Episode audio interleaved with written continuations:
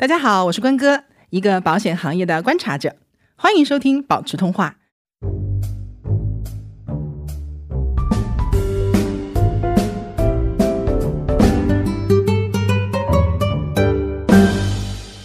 Hello，大家好，我是关哥，欢迎收听保持通话。Hello，大家好，我是萌萌。今天也是一期加更，那我们是一期热门评论的特辑。对嗯那么今天我们要聊的话题呢是抑郁症如何来买保险。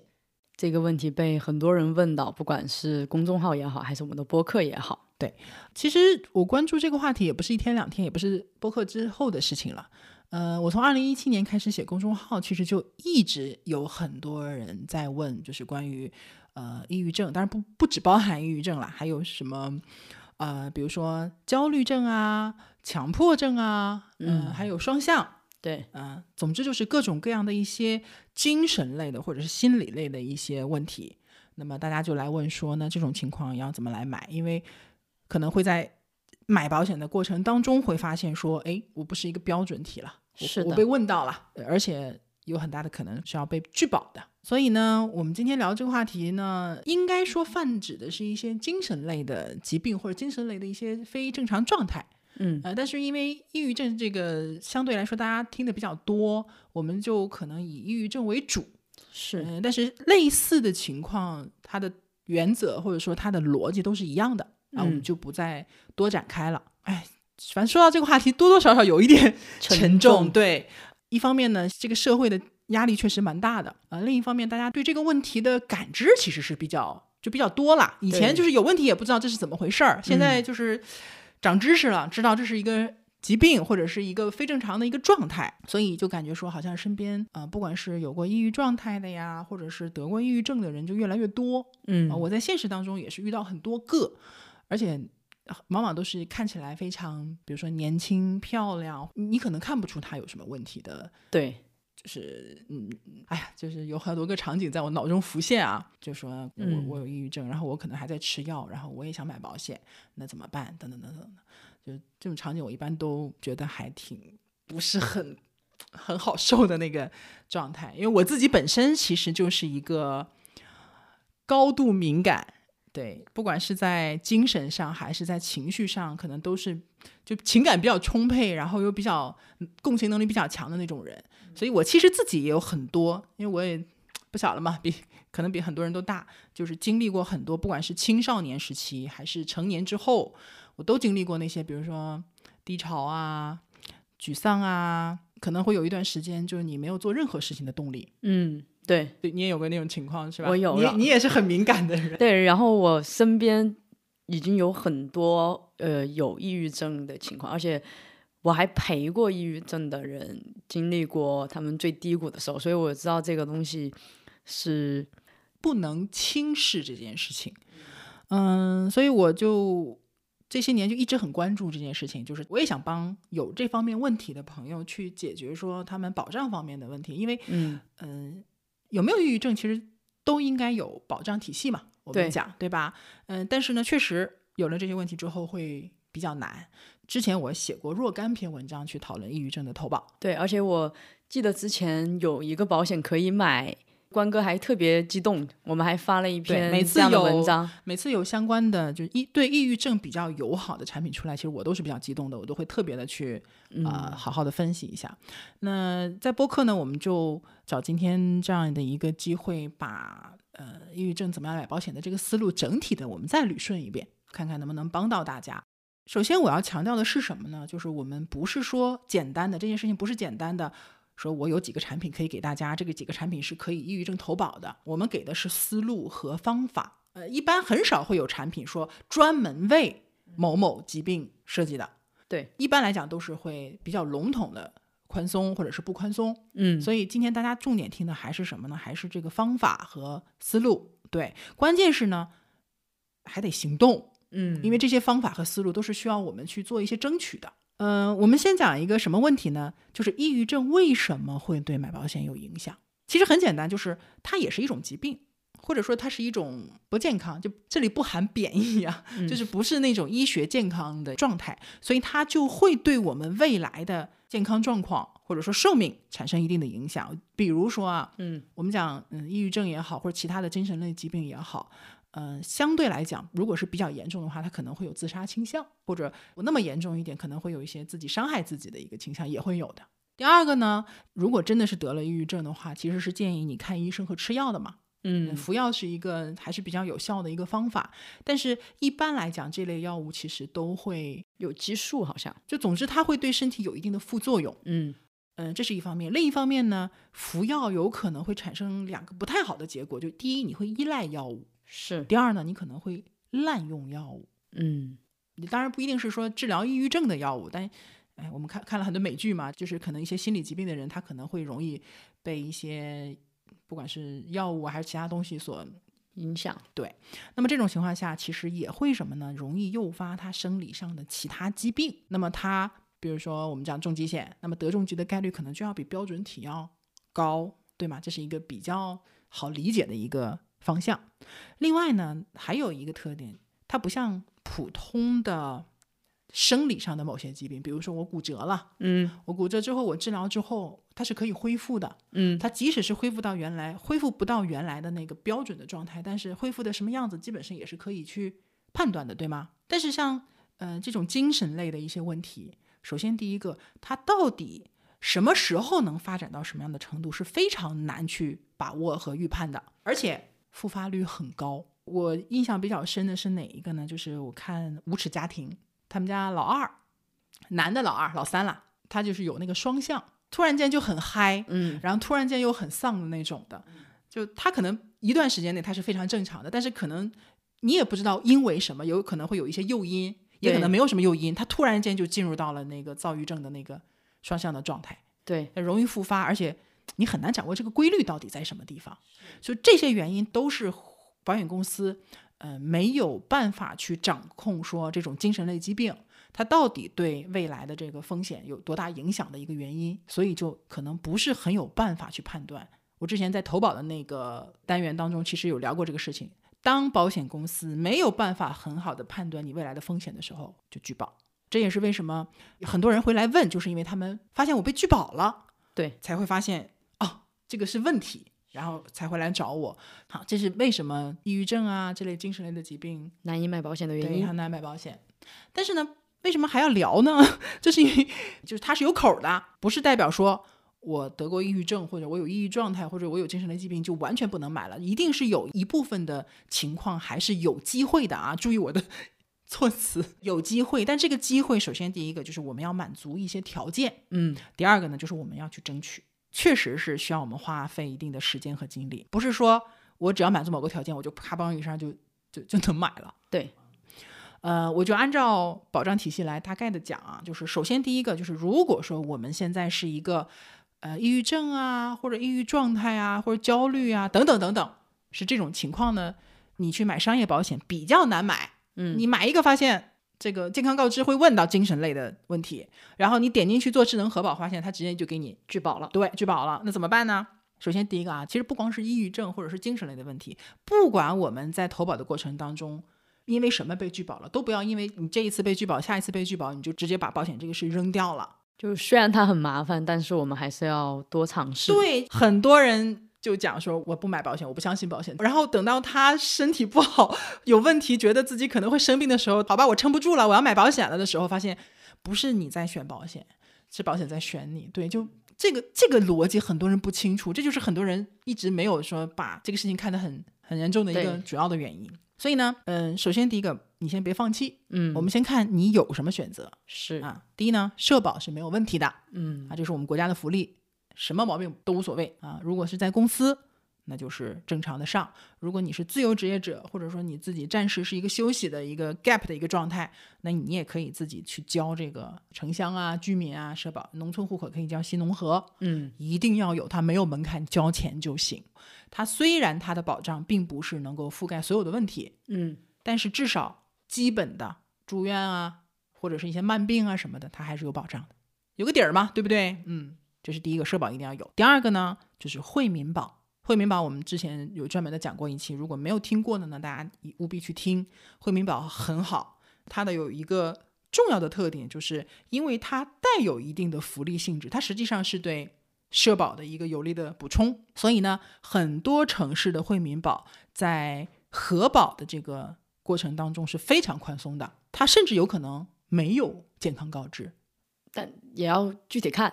啊，对，你具体看啊，一定是每一个都具体看。如果能保进去的话，即便他除责了你的有一些既往症，至少我其他的除了精神类的问题带来的问题以外，我还是会生其他的病的嘛。对我还是会发生意外的嘛。嗯那么这些其实还是可以去赔付的。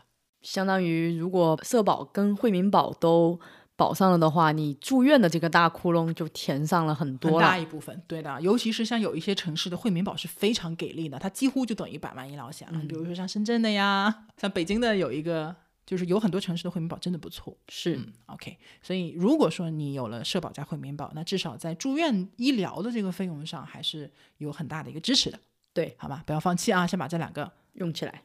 好。接下来呢，就是假设你是现在在一家还不错的公司工作，实际上它会应该有团险是，啊，团险我们也聊过一期。我也咱俩聊的对，也可以去听一下什么是团险，就是公司在社保之外的给你保的保险。那么至于这个团险到底是什么样的，咱们不知道，但确实有一些公司，比如说一些大厂或者是金融公司或者外外企，团险很给力嗯，啊，该有的身故也有，该有的重疾也有，甚至还有一些说你自己掏点钱，你自己掏点钱买个百万医疗，加个百万医疗，你加点钱去买也很好的，因为团险基本上是不问健康告知的，问也是会。有问的，但是还是那种具体看，但一定会相对来说会比较容易一点，而且至少公司给你买那个部分，你连知道都不知道的，因为也不用交钱，公司你入职就直接给你绑上了，这种肯定是不用你健康告知的，嗯，对吧？所以团险了解一下，知道自己有什么，可以有什么，这是三个没有或者不太容易有健康告知的部分。如果这三个都有的话，其实已经不差了，对吗？比裸奔强太多了，对吗？好，这是从保障体系的角度来讲。然后呢，抑郁症这种精神类的问题，它对比如说重疾险呐、百万医疗险呐、寿险这些影响其实都蛮大的。是，好，那我们可以退而求其次，这个跟老人投保的那个思路其实有很相近的地方。比如说，我买不了重疾险，我去买什么呢？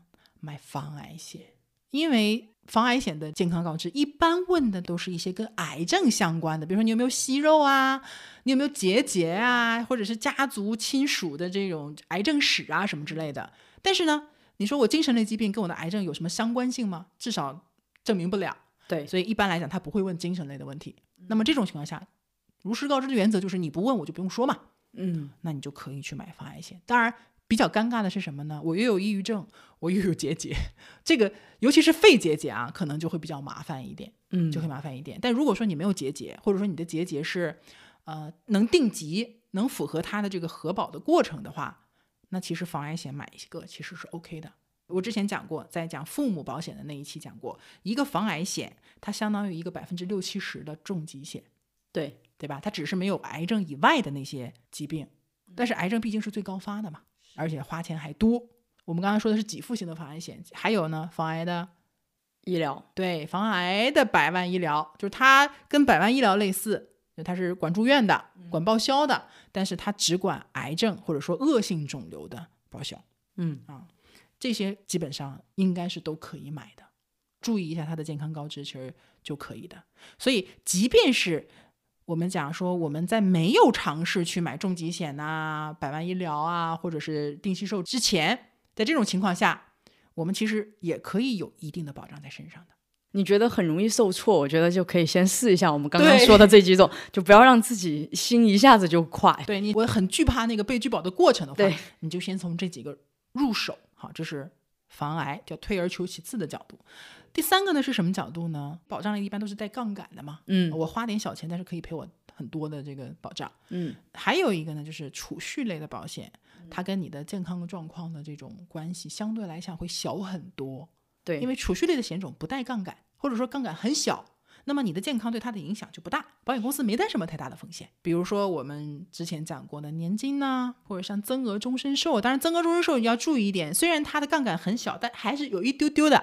比如说百分之一百四啊，百分之一百六，所以它还是有健康告知的。年金也有健康告知，但是他们的健康告知要比人身保障类的要少很多。嗯那么很多其实是我们即便是有一比如说抑郁症啊或者这种问题的，都是可以买的。那买这个东西是为什么呢？那还不给自己攒点钱吗？对，因为我们没有办法，就是用杠杆的方式给自己攒钱去准备这些医疗费用啊，等等等等的。那至少我们可以通过自己的方式去攒钱，存一笔钱。对，存一笔钱，这些呢不太影响。当然，这个储蓄类的产品，这个是量力而为的，不是说因为我是抑郁症，我就一定要买个储蓄险，不是这个样子的。你还是要结合你自己的，比如说你的养老规划呀，你的财务的这种长期储蓄的规划去看。但至少你在这个方面是有很大的可能性是买得到的。对，这也是一种可能性嘛。对好，这是我们讲你不用做太多的尝试和工作，你只要去找啊，就能够买到的一些保险。接下来呢，就是比较难的，其实也是比较重要的几个呢，就是重疾险、百万医疗和寿险。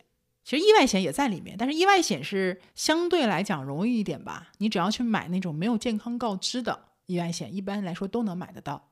而且意外险它只管意外嘛，嗯，对我生病的问题，它不会管的。即便说我们说的严重一点，说我自杀，它也不会管的，也不是意外嘛。啊，这里要补充一点了，就是为什么说有自杀的这个倾向，保险就会不太愿意接受呢？因为含身故责任的这种保险，它一般都是这么规定的：投保两年之内自杀，身故责任是不管的，对是拒赔的，对免责的。但是如果这个保单已经过了两年了，即便是自杀，他如果有身故责任的话，也会赔。这个我们当时已经聊了为什么了啊，在寿险的部分大家可以去听我们所有的每一期的内容，其实都是可以穿在一起的，这是一个知识的网络，大家融会贯通是最好的。就顺便也说一句，就是如果说你只是听了我们一期两期，我还是建议你去扩展一下，听听其他期的内容，因为这些知识点或者说他们之间的关系不是互相独立或者是割裂的，你必须放在一起才是一个整体的一个概念。对，说不定你想要的答案就在其他期里。对，是这样的。其实比较难的是重疾险，是，因为重疾险赔的多嘛，一下子赔几十万或者甚至上百万，对吧？那么这种情况下，保险公司它肯定考虑的也会比较多。这些比较难的险种跟什么相关呢？跟抑郁症它的一个状态或者说程度相关。比如说，就算抑郁症，它也分重度的、对，中度的，或者说是轻度的。重度可能已经非常严重了，对吗？那轻度的可能你甚至都看不出来这个样子的。很多其实内心很抑郁或者很不开心的人，往往在外面表现的你根本就看不出来。嗯他可能表现的，你现在就很开心，看起来，因为我自己也会这样子的，就是嗯你你你你，别人就说你怎么可能会抑郁？你每天那么阳光灿烂，对对对，所以我懂。嗯、除了轻度、重度以外，还存在什么情况下呢？治疗中跟对已经完成治疗，我有一些我还在吃药，我还在治疗中；有一些什么呢？我已经完成治疗了，而且我没有复发，嗯啊，就相当于我已经治愈了。就是每一个人的程度和状态是千变万化的，每个人都不一样。那么有一些规律是这样子的哈，就比如说它是中度或者是重度，而且呢还在治疗当中嘛，这种情况下一般承保的几率就会小很多。呃我很严重吗？我感觉好像基本上都没有希望了。我我说的相对来讲呢，留一条缝，我不能说死。不能说死。对，就是只有百分万分之一希望，他也是但我朋友基本上就是他就是去年嗯都还有，所以我们一直在试各种嘛。所以像你朋友这种情况，他是他是重度是吗？对好，那这个情况该怎么办？我们一会儿会聊到这个情况啊。他所以说需要大家的配合和关注和付出你的时间和精力。是，如果是轻度，或者说你已经治愈了，而且没有复发，又到了一定的时间，那么我们提供相应的资料是有机会的。然后呢，抑郁症和抑郁状态又是不一样的，这两个区别就像我这次量我血压高了，但是它代表我就是高血压吗？不是的，它是一种表现出来的症状，和你确诊这个病是有很大的区别的。这就是什么呢？你去看医生确诊的时候，真的是不要让医生写的太夸张。我是抑郁状态，那我这个状态过了我就过了，嗯但是我只要没确诊抑郁症，我就不是抑郁症，这个很重要的。我记得我们有一个读者的留言就是这个，因为我在后台有无数人问嘛，其实我给了很多具体的一些方案，或者是一些回答，或者一些思路。那有很多人真的行动力很强，他真的照着去做了，然后也得到了比较好的结果，并且过来回来分享了。是的这，些东西其实都是分享分享给大家的。那么已治愈未复发，也要好过你正在治疗。到底能不能投保成功，跟我现在的一个状态是非常非常有相关性的。嗯那么这里就有一个结论是什么呢？就是如果我想投保成功，我现在的状态越好，这个几率肯定就是越大的。所以，首先大家要关注自己，不是一句简单的“我是抑郁症”就完了。嗯，好，我是抑郁症，我是什么程度的抑郁症？我有没有确诊？医生给我的结论是怎么写的？诊断书上是怎么写的？嗯那么我是什么时候得的抑郁症？我有没有服药治疗？对吧？我吃了多长时间药？现在不服药了，那么我不服用药的这个时间有多长了？对吗？我到底是抑郁症还是抑郁状态？等等等等，这些都是有很多细节的，不是说抑郁症三个字就能全部囊括的。所以，首先你要了解自己到底是什么样的一个状态，你才能往下一步走。说我怎么样去想办法去买保险，嗯，明白吧？这个地方划重点，先清楚自己的状态。对我经常会遇到一些问题，就是给了我一个非常笼统的，就是我高血压，或者说我有肺部的问题，或者我有哪儿的问题，我应该怎么买保险？我心想，你至少先把你的问题先描述清楚，再问过去的时候，发现他自己也不知道，或者就没有下文了。嗯你懂吗？就第一步都迈不出去，你怎么样解决问题嘛？接下来呢，除了你要了解自己的状态和怎么回事儿，还要知道说病例或者说医院给你的结论是非常非常重要的。不是说我自己觉得我是个中度还是轻度，我是个 就是已经治愈了。确实有人问说，呃，关哥，我之前是有抑郁症的，我之前在医院是确诊了，但是我觉得我现在好了，我是不是可以买了？你觉得自己好了是没有意义的。嗯要看的是专业机构出的结论，包括说什么呢？就是我好像之前有过这个记录，但是也不记得我什么时候有记录的。这个经常发生。所以呢，就是就像我们之前那一期聊的，就是我们要把自己的看病啊、就医的那些跟健康相关的对记录要好好的保留的。你看这个习惯对我们来说都很重要，对，又连一起了，对吗？有的时候说，哎，我查不到，其实不是查不到，其实能查，你就尽量查，虽然麻烦点，但其实有用的，尽量去查，能查到什么算什么。包括什么呢？比方说啊，就是我们在投保的过程当中、核保的过程当中可能会用到的什么呢？就是包括，但是不限于之前的一个诊断书。你去看门诊，他会不管是心理门诊什么，他会给你一个诊断书嘛，或者有一个医生的那个手写的东西，对吧？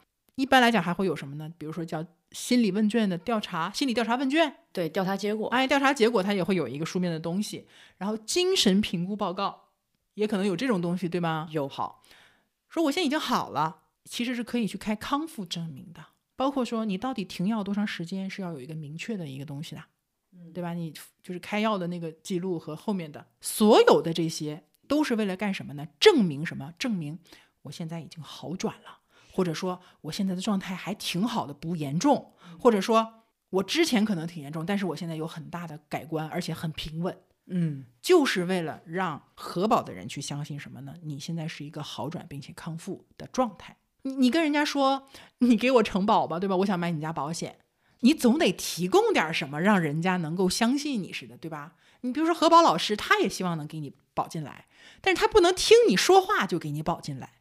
就得专业专家的一些证书，就你至少有点东西，对，有点、嗯你会发现这个世界上就都是这样的，你不管做什么事情，都是要有一些书面的资料的，不是谁写随便说点什么就可以的，对吧？空口无凭嘛。嗯，这是我们关注的第二个事情，就是你要有一些资料类的东西。然后接下来呢，了解了自己是什么情况，同时你又要准备好了一些资料，那我们要做什么事情呢？第一，除了个别产品，基本上我们都是要走人工核保这个路的啊。你说我智能核保不是没有少，但现在也没了。去年有，经常会有这种偶尔的那种比较核保宽松的产品出来，但是保险产品的特色就是它很难卖特别长时间。保险产品、保险市场上的产品是不断的在推陈对更新推推陈出新的嘛，所以你不要觉得说这个产品好，我不着急买，我明年后年再买，它很有可能就停了。那么对于标准体来说无所谓，反正还会有新的产品出来，对吗？但是对于非标体、次标体，尤其是这种难买保险的这个人来讲，有一些核保宽松的产品，它就是一个窗口期，过了就真的过了。所以就抓紧时间买。首先，第一个要做，肯定是要做人工核保的。这个人工核保有可能是线上的人工核保，也有可能是线下的人工核保。当然，线下可以人工核保的产品肯定是更多的。所以呢，就是不管是线上还是线下，你能找到的渠道，你不要畏惧人工核保。总有人说，哎呀，我人工核保一旦有拒保了怎么办？我有拒保记录怎么办？但你不核保，你什么也没有。最差的结果，拒保和你不核保也没有什么区别。被拒绝了也没关系。而且你这一次的拒保，并不代表下一次你就不能上人家那儿去申请了。你再申请，他们不是看你之前说你被别人拒保了，我就一定会拒保你，不是的，他还是以你投保申请的时候那个状态来判断，说我到底要不要给你承保。第二个呢，就是你要多加尝试。我们后面举的例子就会看到，说都是四五家保险公司前后或者是一起去申请核保的。反正我资料已经拿好了，对吧？一份儿也是给，五份儿也是给，复印嘛，就给到或者上传嘛，就给到不同的保险公司去核保。你会发现说，你只要 申请的够多，只要你的状态还可以，总有人能给你承保。那当然，如果五六家、七八家真的每一家都给你拒保的话，就说明也是说明我们这个状态呢还是不够。那这个时候要怎么做？我们先调整自己的状态，先治疗，有点像申请那个，比如说像美申请美国大学或申请国外大学，你要有很多的资料，你的什么社团活动啊，我的呃托福雅思成绩啊，你的大学 GDP 啊，啊不是不是 GDP，大学成绩。那么你这些资料，你比如说上这个大学，你去申请了，你是不够的，对吗？说没给你 offer，怎么办？你要么就是换一家大学，你再去申请。你有几个只申请一家大学，都是好几十家申请，对吧？多花点钱。或者是什么呢？这几家没申请上，我可能觉得，嗯，我资料有点不够，我再去搞点别的资料去加重一下我这个资料的这个力度，那可能别的大学就申请上了。这个道理是一模一样的。多尝试一家公司，就多一份希望。而且呢，除了多家公司尝试以外，还要反复尝试。这个是时间线上的。我在同一时间可以向五家、八家保险公司做申请，但是呢，我也可以在不同的时间点向同一家公司做申请。比如说我今年三月份我去。向某一家公司去申请核保，没过，半年以后我再试。好，半对你说的太对了，半年以后、一年以后我再试。但是这半年和一年我要做什么事情？康复之期。对，我要尽量的让自己的状态比半年之前更好。你说半年之前那个样子，半年之后我所有资料完全一模一样没动，你就不太可能给你承保，对吧？那就稍微的调整一下，也不是一点机会没有，说不定赶上人家什么开门红宽松啦，也都有机会的。所以，其实不同的时间点，你也可以去反复尝试的。嗯，这一招叫念念不忘，必有回响。而且有些时候呢，保险公司是会确实会出一些比较宽松的产品的。嗯，我举个例子啊，去年某一家保险公司出了一个叫“六六六”的重疾险 啊，这个名字真的是哦愁人。但是你别看名字就很那个，但是它的保障是很专门就是为了核保宽松出的。嗯，它的价位要比。可能同期的其他的一些产品要稍微贵一点，但是它的核保宽松在什么地方呢？现在核保两大难啊，一个是抑郁症，另一个叫肺结节。肺结节买保险真的愁死人。就如果你的条件是相对比较吻合的话，它可以在智能核保阶段就直接给你通过。当时我们看到这款产品的时候，眼睛都亮。对我当时看到这个产品，我给这个公司竖个大拇指，因为我就觉得你把价钱拉低，这个其实对我来讲，我觉得意义没有那么大。我比较欣赏什么样的公司呢？就是你愿意去承担更多的风险，或者说你有更好的机制、更成熟的这种机制，包括跟再保险的公司合作啊，去提高自己的这个偿付率啊，或者是一些指标什么的，你有能力去承担更大的一些风险，把一些相对来讲比较难买保险的人能保进来，这个才是保障的本质或者是意义。他们有了更多的眼光，看到更小众的人群。对的，你也不能指望保险公司就。纯粹为爱发电，对吧？但是你能在这一步上多做一点，我觉得还是应该去欣赏和鼓励的。比如说这个产品啊，它在智能核保里面，它关于这个抑郁症，它问两个问题，好，大家可以听一下啊。就是这个产品已经停售了，但是你说有没有可能今年、明年它会再出别的公司再出类似的产品呢？绝对会有的。因为我们其实也一直在争取，就是去要这样的产品，我们会持续关注这件事。对，我们一直在要各种各样的就是核保宽松的产品，然后有这种产品的话，这个行业的人有良心的人都会赶紧让大家去买的。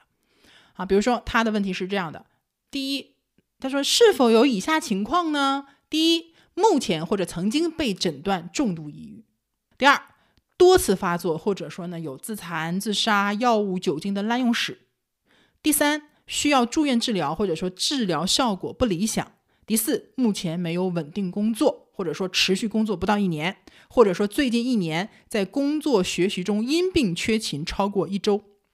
如果说一个你都没有，就是我虽然有抑郁抑郁状态，但是呢，我既不是重度的，我也没有自杀多次发作，然后呢，我也没有因为这个太过于耽误我的学习和工作，然后我也是正常有工作或者说在上学的稳定的。那么选了这个否之后，你就肯定能保上。那至于保上之后，它是什么样的一个结果，要看第二个问题。第二个问题问的是目前是否处在发病期，或者说呢，最近一年有接受药物或者是心理治疗。假设说我虽然前面那几条我都没符合，但我确实现在还在治疗治疗当中，吃药或者是接受心理辅导啊什么之类的。那么这种情况下，他也给你通过，但是有个条件，加费。对，加费承保。什么叫加费承保？就是可能别人都要五千块钱，然后你加费的话，可能加到六千块钱，这样子就可以承保六千或七千这样。但是你的保障责任跟五千块钱承保将来是一样的。他在责任上没有给你做，就是说减少，但只是贵了一点而已，很好啊。但我觉得这个时候可能有些人会有那种损失厌恶心理，就是其实就是你心理账户和心理预期放在什么地方。对，因为客观事实就是这个样子的。好，这是第一种情况，就是我还在治疗。但如果第二个问题，我没有在发病期，我没有在治疗了，我已经恢复了，稳定了。他会以标准体来承保。当时就你，我不知道你有没有印象，我们还在聊这个事情，就是说这个产品它一定是一个小众产品。比如说，如果是一个正常的一个产品，它会比较便宜一点啊，就是没有这么多事儿。它，但是它可能会把抑郁症给出责了。是，假设这个产品可能能卖一千份，像这种产品顶多也就卖个十几二十份或者几十份就完事儿了。它不是一个说主流的。对吧？但是为什么我们看到这样的产品要比普通的标准的产品要更兴奋呢？就是因为它能把总也保不进来的人给保进去。所以需要大家什么呢？就是你要关注这个保险市场的产品。你不是说我这次试完了，哎，没买上，算了，反正也确实容易出现这样的情绪啊。就是我我我给我很大的挫败感，对吗？那我就。把这个事儿扔一边了，我不去接触它。我特别理解这种心态，但是真的是告诉大家不要这样子，要关注，放平心态关注。你只要一直关注，总有机会，总有可能。一边关注产品，一边去调整自己的状态，很难，我知道很难，但是呢，确实有很多成功的案例。这个是需要我们自己的一些行动力和信念感。我举一个案例啊。就是在三年前，也就是二零一九年的三月份，是我们读者反馈给我们自己的一个案例。啊，这个案例是这样的，就是他在一五年的时候呢，是看医生是留了一个记录，叫做抑郁状态，不是抑郁症。然后呢，他很认真的、很有行动力的去找了自己过去的医疗记录，发现呢，一共有四次就诊的记录，有一次购药的记录，然后当时是开了一周的药物，并且呢，做了一次的心理治疗。其实像这种挺多的。就我不是那种特别严重的，我只是可能某一个阶段因为什么事情影响了我的状态，然后呢，经过简短的治疗可能就好了。但是呢，你会发现就这么一个简短的事情，让你买保险就是极其困难，对，极其困难。然后呢，他去医院要了当时的诊断书，打了个购药清单，并且呢，他又做了一个他当时的精神评估报告。这个报告显示他的精神状态是正常的，看到没有？就做了第二件事情。好。第三件事情，他做了什么呢？他找了一个，因为线下不是有这种经纪公司吗？对，经纪公司特点就是经纪人你可以对接很多家公司的产品。嗯，就像比如说我可能也会看很多家的产品，对吗？好多家保险公司，我会挑哪一个产品有最大的特色呀？哪个产品有有一些优势什么的。然后呢，就同时用他的这些资料向多个保险公司去投保，甚至包括境内和香港的。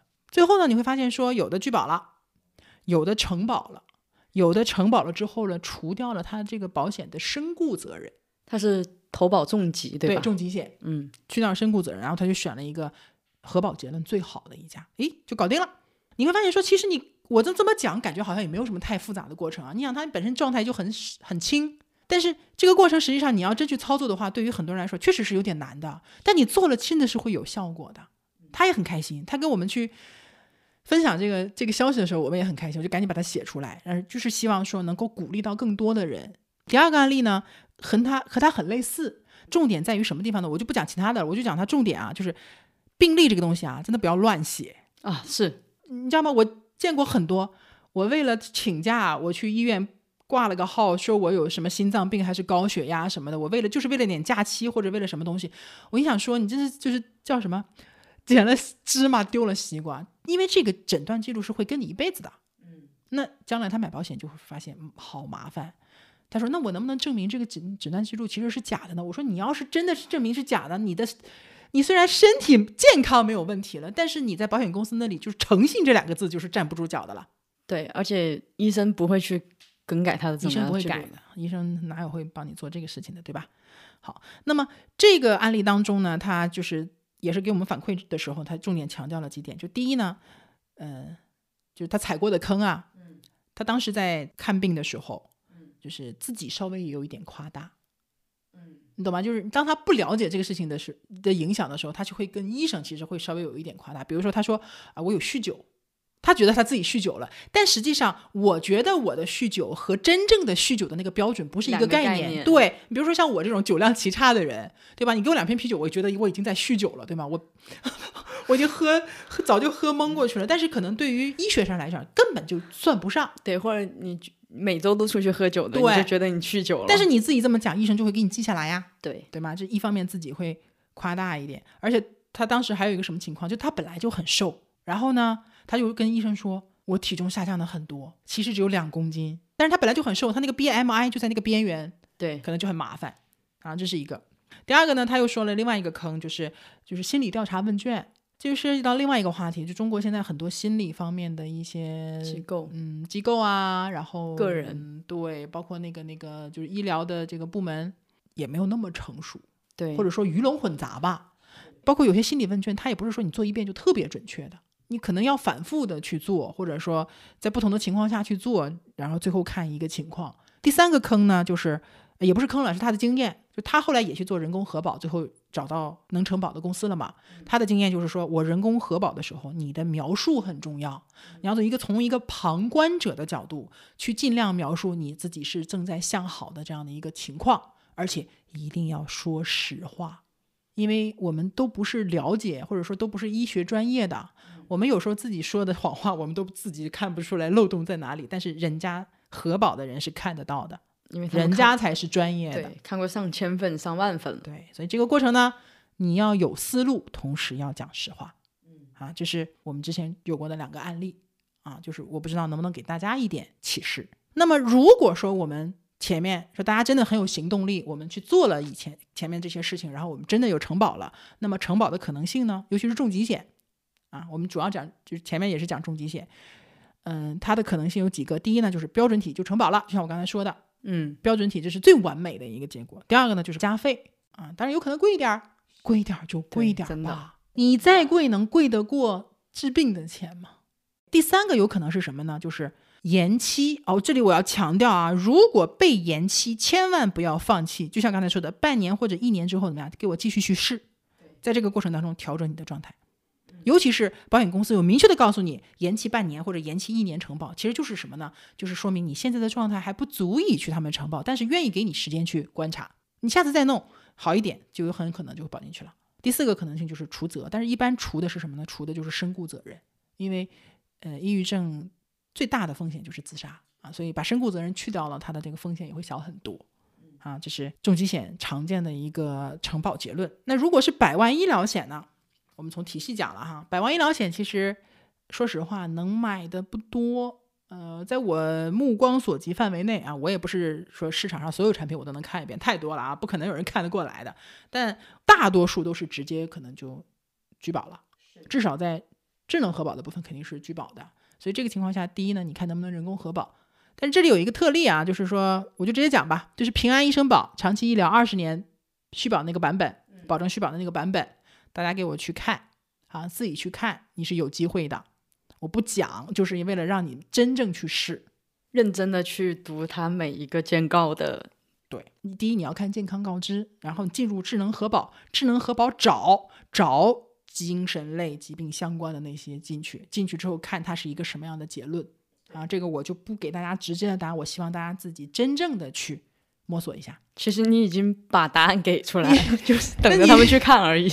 这里我留扣了，实际上，嗯，但是我希望大家去做，然后，但你真的到那个地方了有什么问题，我也欢迎你在评论区来问我的。这是百万医疗啊，当然了，你说我有其他的渠道，我有更多的产品去选择去试，多一个就多一个机会。接下来的话是寿险，寿险说实话反而比较难啊，呃，定期寿呢，因为太便宜了，他是不愿意去承担这部分的风险，他就没有那个那个费率去承担这么多风险，所以定期售我没看到有承保的。就还是那句话，我看不到所有的。你要能试成功，那你请你一定要告诉我，就是如果听到这期节目的，然后呢，不管你是之前已经承保成功的，还是未来你承保成功了，不管是哪里的产品，什么产品，我拜托大家一定告诉我，对我们我要收集这些东西给到更多的人看。对，希望大家跟我们一起做这件事情。对，这很有意义的一件事情。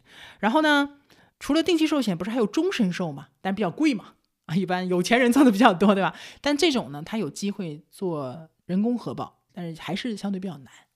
最后就是意外险嘛，意外险就比较简单，你就找没有健康告知的就可以了。有健康告知，你也可以具体看一下，但是一般的健康告知可能都会带精神类的问题啊，这个就具体的产品具体看就行了，至少你可以找嘛。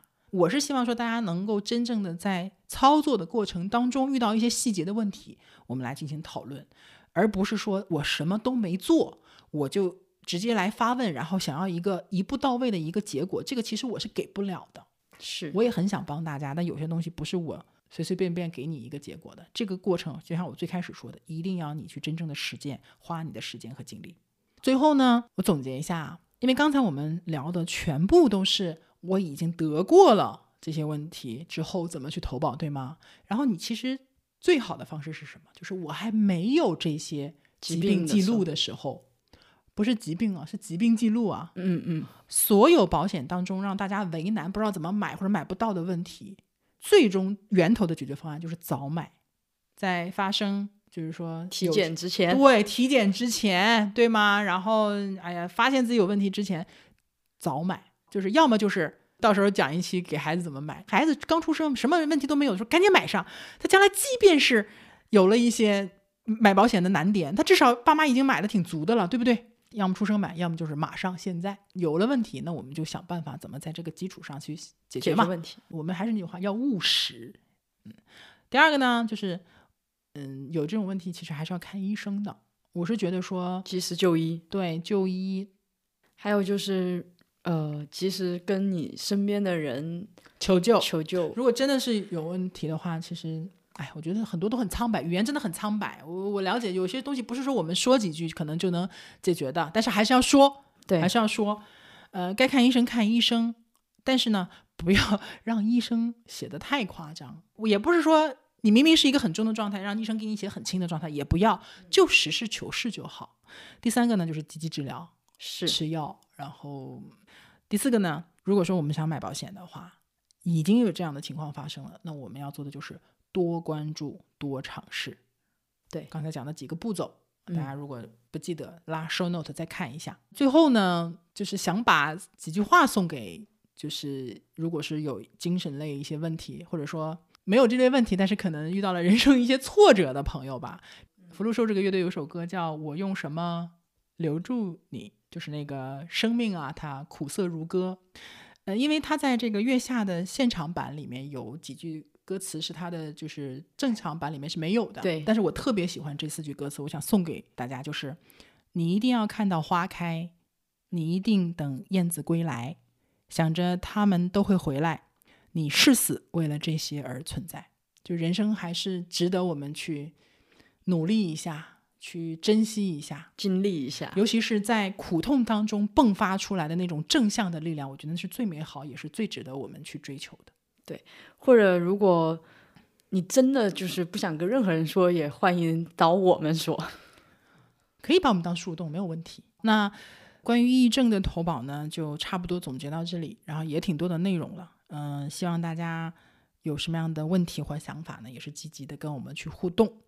和留言，嗯，也可以大家互相的去互动，也是可以的。